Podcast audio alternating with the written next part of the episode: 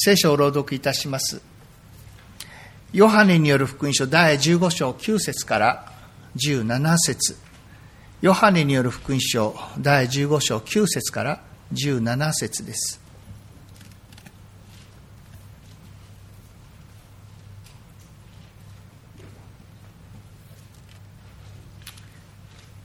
新約聖書194ページ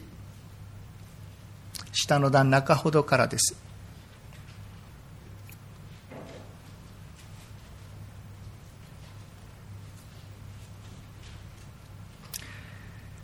父が私を愛されたように、私もあなた方を愛した。私の愛にとどまりなさい。私が父の戒めを守り、その愛にとどまっているように、あなた方も私の戒めを守るなら、私の愛にとどまっていることになる。これらのことを話したのは、私の喜びがあなた方のうちにあり、あなた方の喜びが満たされるためである。私があなた方を愛したように、互いに愛し合いなさい。これが私の戒めである。友のために自分の命を捨てること、これ以上に大きな愛はない。私の命じることを行うならば、あなた方は私の友である。私はもはやあなた方をしもべとは呼ばない。しもべは主人のしていることを知らないからである。私はあなた方を友と呼んだ。父から聞いたことをすべてあなた方に知らせたからである。あなた方が私を選んだのではない。私があなた方を選んだ。あなた方が行って実を結び、その実が残るようにと、また私の名によって願うなら、父が何でも与えてくださるようにと、私があなた方を任命したのである。互いに愛し合いなさい。これが私の命令である。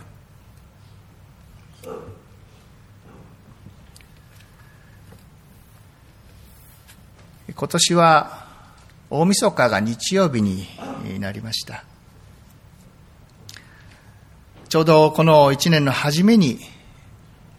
2023年1月1日に語った言葉を、この年の終わりにもう一度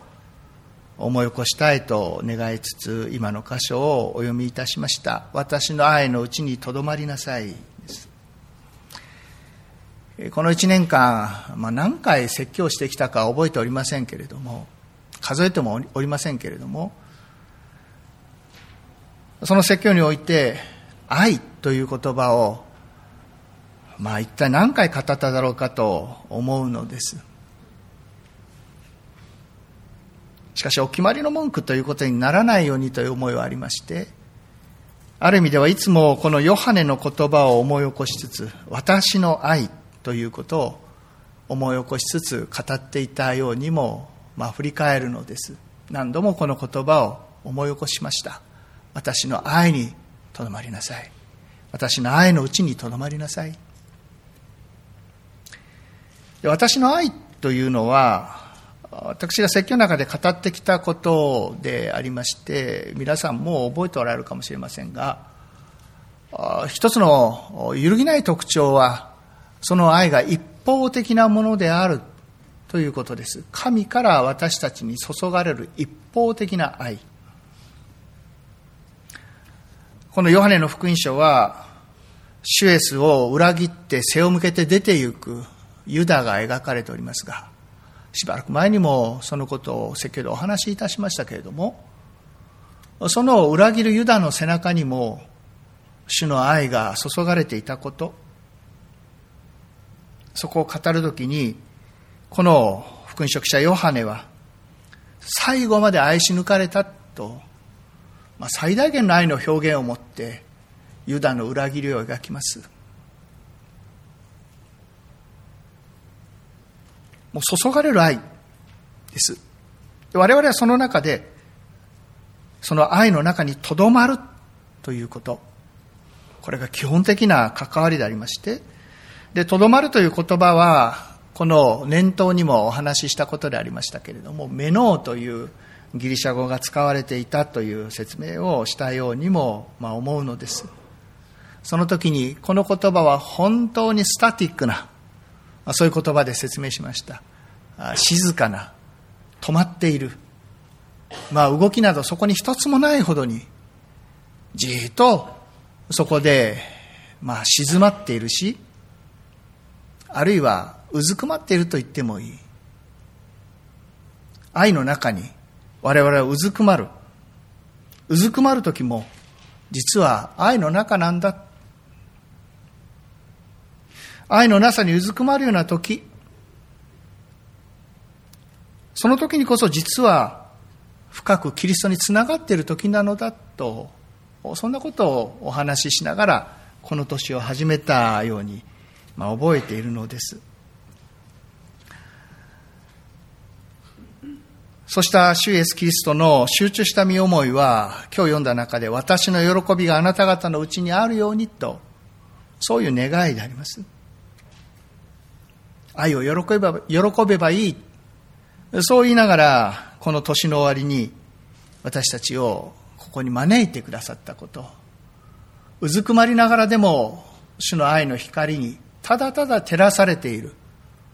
そのことが実は許されているんだということに、もう一度目を開きたいと思っているのです。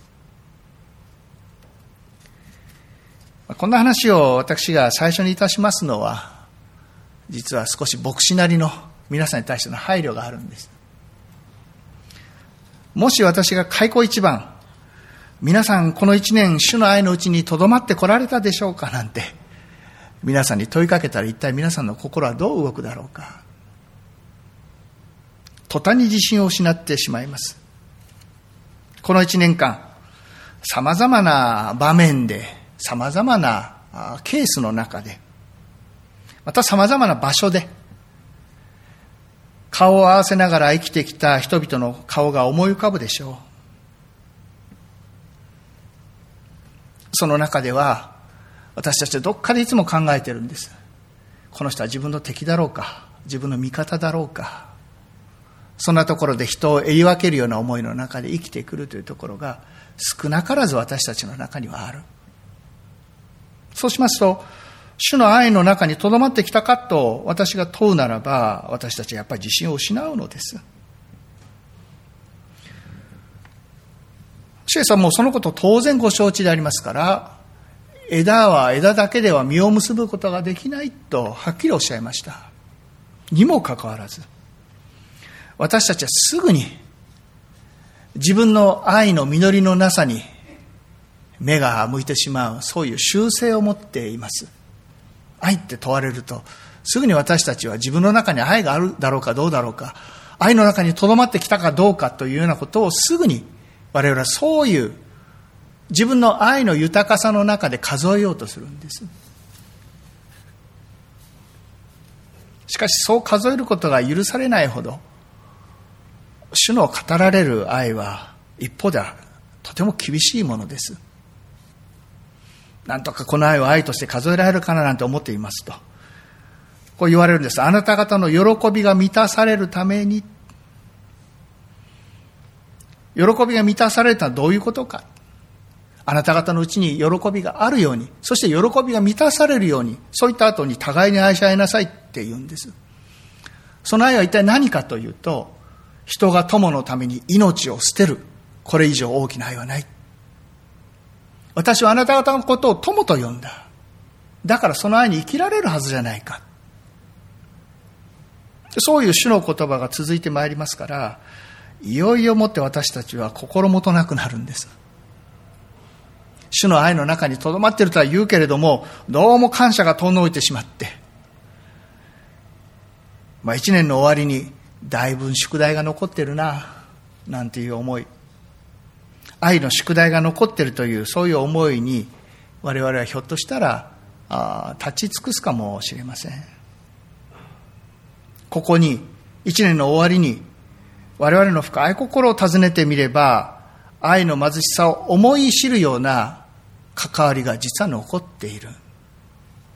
いや忘れようとしてるかもしれません。そんなものだと思ってるかもしれない。しかし考えてほしい。そのことが実は皆さんの人生を非常に浅くするのです。本当に人と深く関わって生きることができない。それは、主がおっしゃるような、その愛に、我々がどんどん立つことができないからです。自分自身の愛の弱さをいつも怯えながら、その愛に立つことができない。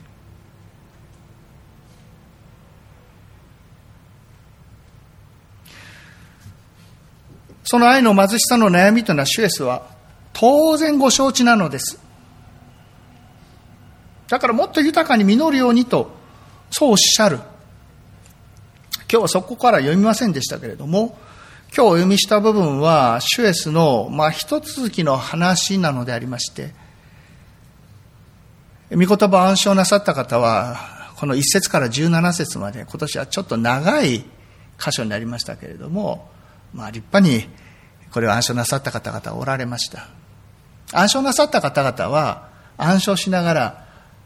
おそらく一続きの話であるということはご理解なさったんではないかと思うのです。我々はどうもこれをバラバラな話に読むんですけれども、ここは小見出しがそう示しておりますように、一節から十七節というのは一続きの話です。ブドウの木から話が始まるんです。シュエスがブドウの木だ。あなた方その枝だ。と、そういう話から始まります。そこで枝が幹につながって、そして実をつけるんだ。実というのは愛し合うことだというんです。愛の実をつけるんだというんです。しかも言われているのは、人が友のために命を捨てるような、主の愛の実をつけるんだ。そう言われています。実というのは、お互いの愛の実りです。愛の貧しさを悩まざるを得ないような、そういう関わりはあるかもしれませんけれども、実は、その残っているその実、まだ実っている実は、実はもっと実るんだと、そう主は私たちを励ましておられることに、我々はこの文章を与えられながら気づかねばなりません。主が手入れをなさる。もっと豊かに実るように。今は貧しいかもしれない。そう言わざるを得ないかもしれない。しかし、主が手入れをなさる。もっと豊かに実るように。ここでは、刈り込みということが言われております。一つは枝を刈り込み、そして刈り込みがもう一度語られるんです。二節のところですが、父が枝を取り除く。そして実を結ぶ者は皆もっと豊かに実を結ぶように手入れをなさる。取り除き手入れをする。つまり、今残っているものは神が残してくださったものだ。そういうことは確かでしょう。我々が今残っている様々な関わり、それは実は神が残してくださった関わりだ。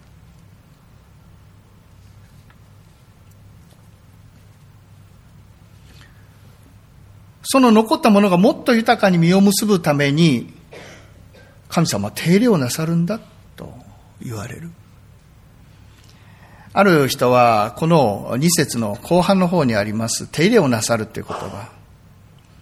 この言葉はいろいろと訳しようなる言葉ですけれども、この言葉をある人は、きれいに刈り込まれるとそう訳しています。きれいに刈り込まれる。実りに向けた刈り込みであります。まあ実際その時代にそういうことをしたかどうかっていうのは私はそこまで調べられませんでしたけれども、ひょっとしたら敵か。えー、つまり前もってより良い実りのために前もって実を選定して、そして、えー、あるものを残し、あるものをその房から取り除きっていうことをやる適化作業ってのありますけれども、そのことがひょっとしたら語られているのかもしれないと思いました。ブドウの実も調べますと適化をするようです。現代は。随分取るようです。その実が豊かに育つように隣り合った実を取り除くんですそしてこの実が実るようにということで、えー、そのまあブドウを育てる人は思い定めてこの実が残るようにと言ってある実を残すシュエスが言っておられるのはそういうことかもしれません主が残してくださった愛の実というものがあるんですそれはおそらく主の愛を持ち出さなくても、まあ、悠々と受け止められるような愛の関わりということではないでしょう。馬が合うような関わりというのはあるものです。そういうものは放っておいても豊かになるんです。しかし、ここで言われているのはそういう仲の良さではありません。ありません。ここの刈り込みという言葉ですが、手入れをなさるというふうに訳されているこの 2, 2節の言葉ですけれども、この、えー、欄外地をお持ちの、がある聖書をお持ちの方は、そこに B と振ってありまして、直訳は清くされるっていう訳だって書いてあります。つまり、これは主がご自身のものとしてお作りくださる実なんです。我々が勝手に実らせる実ではない。ああ豊かに実ったって我々が選んだ実を我々が楽しむための、そういう実りじゃないんです。主が、清い清いお方が、清い愛に生きるように、神に由来した愛に生きるように、そこに残してくださるもの。そのようにしながら、えり好みを繰りし繰り返しながら結局冷たくなってしまう。この世の喜びとはひときわ異なる愛の喜びが満ちるためにあなた方を任命したのだとそう言われるのです。このことはすべての人に対して、まあ、愛の全能者たれっていうふうに言われてるわけではないでしょう。愛のスーパーマンのようにして、どの人間関係でも私は引き受けましょうなんて、そんなことが言われてるわけではないでしょう。人間の関係において、我々は深い傷を受けることがあり得ます。そこから一目散に逃げ出さなくてはならないような、そんな我々が傷を受ける関わりだってあるでしょ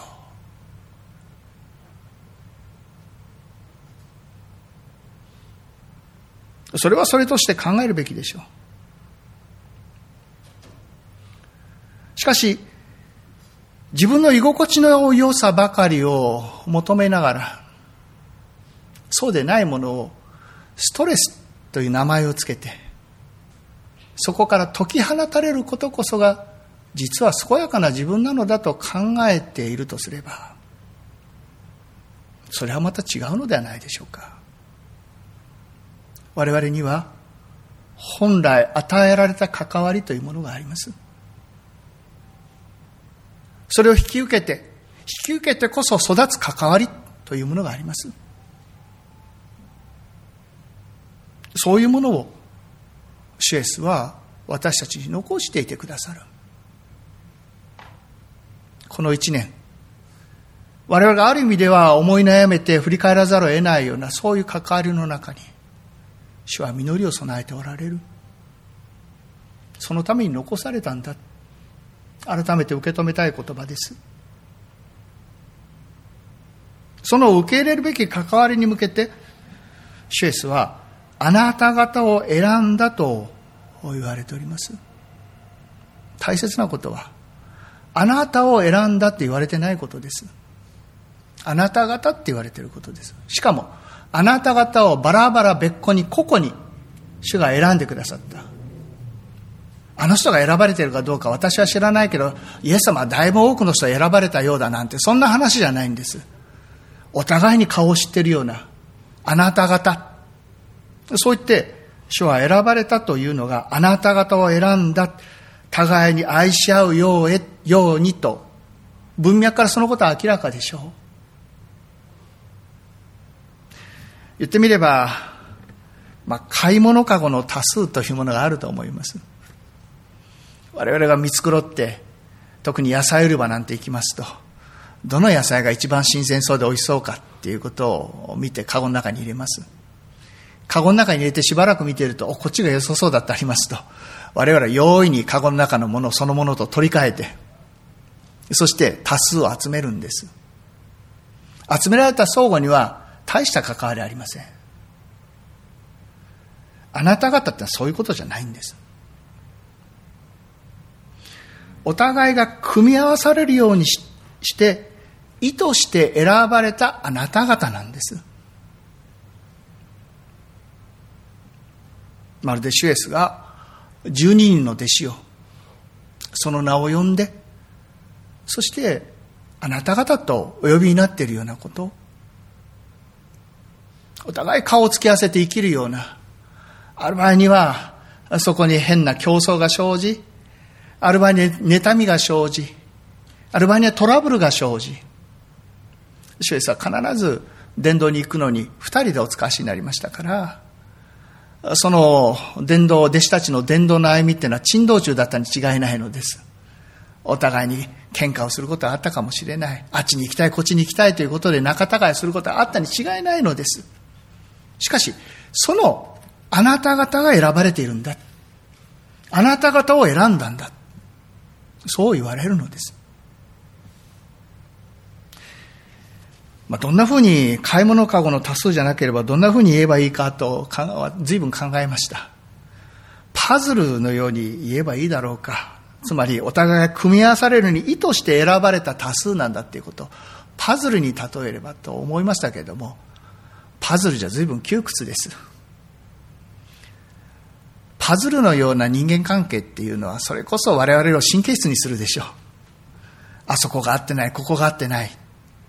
パズルのようにお互いがピタッとはまったなんてことは大体ないもんです。パズルのように我々が組み合わされることはないでしょう。一体何に例えたらいいかなと随分考えたんですけれども、子供の頃の粘土細工を思い起こしました。油粘土っていうのがあって、随分油粘土で遊びました。当時流行っていた、そのいろんな怪獣の人形とかは、その油粘土で作った記憶があります。あれヒーローを作った記憶もあります。そういう時に、一個の粘土の塊から頭やあるいは手足をヒュヒュッとこう伸ばしていくっていうのは随分難しいものでして、おそらく皆さんもそうなさるでしょう。こう、それはそれとして腕として形を整えて、それを胴体を作ったその肩のところにくっつけるんです。どうやってくっつけたかも覚えています。そーっと持っていっといて、そして上から何度も何度も親指でこう伸ばしながら、何度かやっておりますと、もう境目がわからないぐらい滑らかになる。そして腕がくっつくんです。我々が与えられる、お互いが組み合わされる一致っていうのは、それに似ているでしょう。初めは合わないんです。でもお互いに柔らかく相手を受け止め合いながら、そしてそこを我々が何とかしようとしながら最後にはそれがくっつく。その粘土細工のようなものとそう考えてよいでしょう。関わりはそのように主がお与えくださったものであります。主があなた方とお定めになってお呼びになったんです。そういう教会の姿をヨハネの手紙の中には見出すことができます。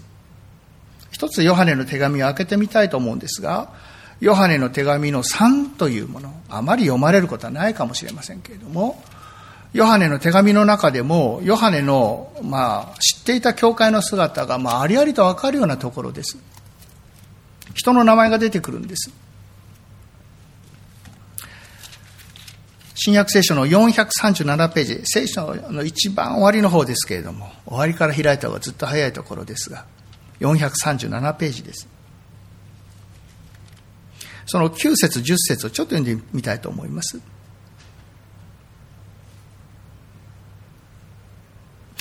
私は教会に少しばかり書き送りました。ところが、その頭になりたがっているディオトロエフェスは、私たちを受け入れてくれません。だから、私が言って彼のしていることを指摘しようと思います。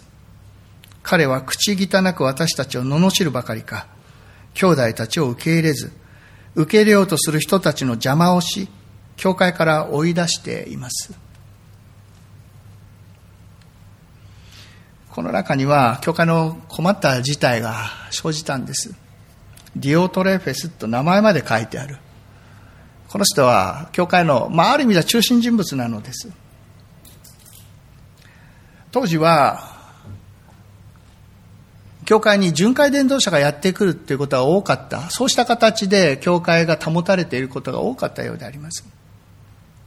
この教会もどこの教会かはっきりわかりませんけれども、まあそういう教会だった。ヨハネが巡回をしていったこともあるし、あるいは兄弟たちを受け入れずって言われている兄弟たちというのは、やはり使わされていったその人たちであります。その巡回の伝道者たちを受け入れないんです。教会を、まあ、独占したいような思い、頭になりたがっているとそう書かれてある通りに。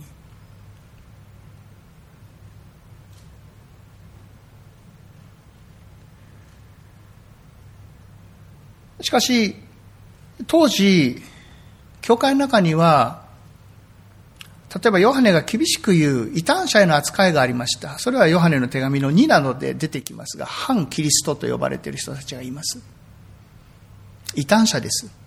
主イエス・キリストを認めない人たち。そういう人たちとはヨハネは挨拶もするなと言いました。しかし、このディオトレフェスに対してはそう言われていないんです。私は手紙を書いたって言ってるんです。手紙が書いてわからないようだから今度私が行こうって言ってるんです。追い出しなさいなんて言ってないんです。誠実にこのディオトレフェスに関わるんです。教会の様子は、まあよくわかるでしょう。このディオトレフェスがやってきますと、みんな少し辛い思いになるんです。しかし、そこでこそ、ヨハネは誠実に関わりながら、選ばれたあなた方なのだと改めて教会に呼びかけていると言っていいでしょう。このディオトレフェスという人がヨハネの説得を聞いたかどうかわかりません。結果はわかりません。ひょっとしたらうまくいかなかったのかもしれません。それでも、ヨハネはシュエスが選んでくださったということをひたすら信じながらこの関わりに関わろうとした。困り果てながらも教会を結び合わせようとしたヨハネの姿をここに見る思いがします。どんなに祈ったでしょうか。世界平和も本当に祈らなくてはならないような困難なことでありますけれどもしかしそればかりではなく、私たちが日常を顔を合わせるお互いについても、私たちはその関わりにおいては、祈りなくしては向かうことのできない、やはり困難な課題であります。だからこそ、これ福音書ので戻りますけれども、祈り願いについては二度も言われるのです。第15章の7節とヨハネの福音書194ページの方ですけれども、ここは読まなかったところですけれども、その前のところで7節のところ、ちょっと読んでみますと、194ページの下の段の中ほどですが、7節あなた方は私につながっており、私の言葉があなた方のうちにとどまっているならば、望むものを何でも願いなさい。そうすれば叶えられる。もう一度語られます。こっちは読んだ方ですが、16節後半読みますが、その身が残るようにと、また、私の名によって願うなら、父が何でも与えてくださるようにと、私があなた方を任命した。祈りのために任命された。ここは、まあ、この言葉だけ取り出したら、どっかのご利益信心と変わりない、満願成就の、そういう言葉とあまり変わりがないでしょう。願えば何でも叶えられるんだっていう。しかし、このヨハネの記述はそれを許しません。そうじゃないんです。文脈は愛なんです。愛の願いなんです。愛の祈りなんです。そして16節の方では言われていたことは、私の名によって願うなら、主イエスの名によって願うんです。私のことを友と呼んでくださり、友のために命を捨てると言ってくださる、あの主イエスの名なんです。それによって願ったのはどういうことかっていうと、イエス様あなたの愛を私にください。そう祈りなさいって言うんです。祈ったら叶えられるから。あなたの愛を私にください。私は先ほどのディオトレフェスにはヨハネはこれを実行したんだと思いますもうどうしようもないような状況の中にありながらイエス様愛をくださいイエス様愛をくださいそう言いながら向き合い続けた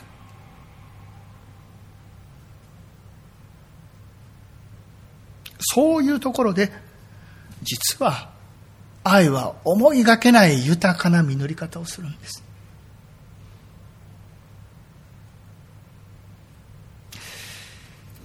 そここそが私たちが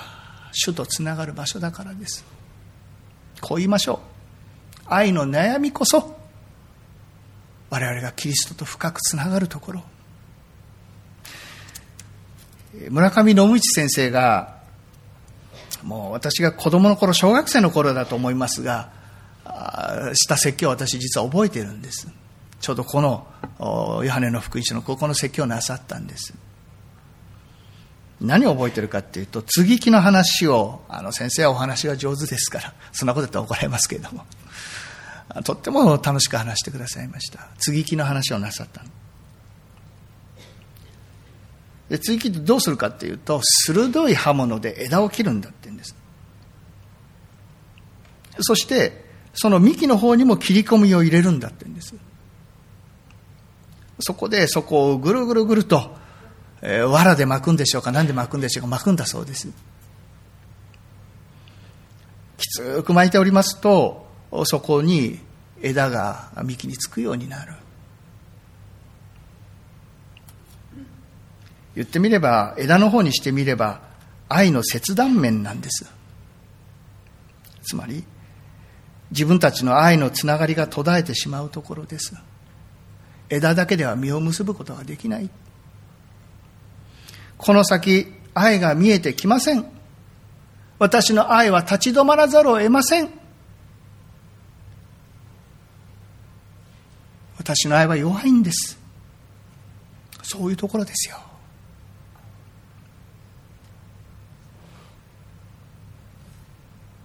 そこでこそ、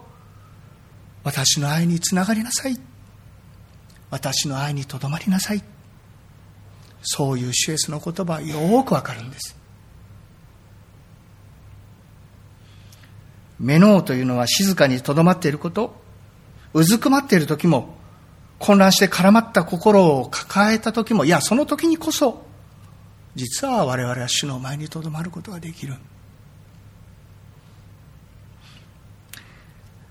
使徒ペトロがそうでした。使徒ペトロはユダ以上に主を裏切ったんです。三度も裏切ったんです。だから、このペトロに対しては、シュエスは三度も私を愛するか、そう問われたんです。同じヨハネの福音書ですが、後で読んでください。この福音書の終わりが、そういうふうにして終わっていきます。三度問われたので、こう書いてある、ペトロは悲しくなった。そして言うんです。あなたは何もかもご存知です。私があなたを愛していることはあなたがご存知です。何もかもご存知っていうのはあの場の出来事もイエス様あなた何もかも知ってらっしゃるでしょう。私が追い詰められたら何を口走るかもあなたは当然ご承知でしょう。私の愛の貧しさもあなたはご存知だ。そして私の愛の源泉が私にはないということはあなたはご存知だ。私の愛を知っているのは主よあなたですその愛の切断面において主イエスと出会ったんですそして私の羊を飼いなさいそう言って送り出されたいろいろな課題を抱えているでしょう。しかし主の愛のもとにとどまる場所が与えられている。愛の貧しさを抱えながらうずくまるしかない。うずくまっていればいいって言うんです。私の友よ。私の愛はあなたに必ず注がれるからそこにとどまっていればいい喜びと感謝のうちにこの年を終えたいと思うのです。希望を持ちましょう。愛の貧しさ愛の悲しみも主が必ず癒してくださる。その豊かさへと私たちを召していてくださること。そのことに私たちの信仰の眼差しをはっきりと開きたいと思うのです。祈りをいたしましょう。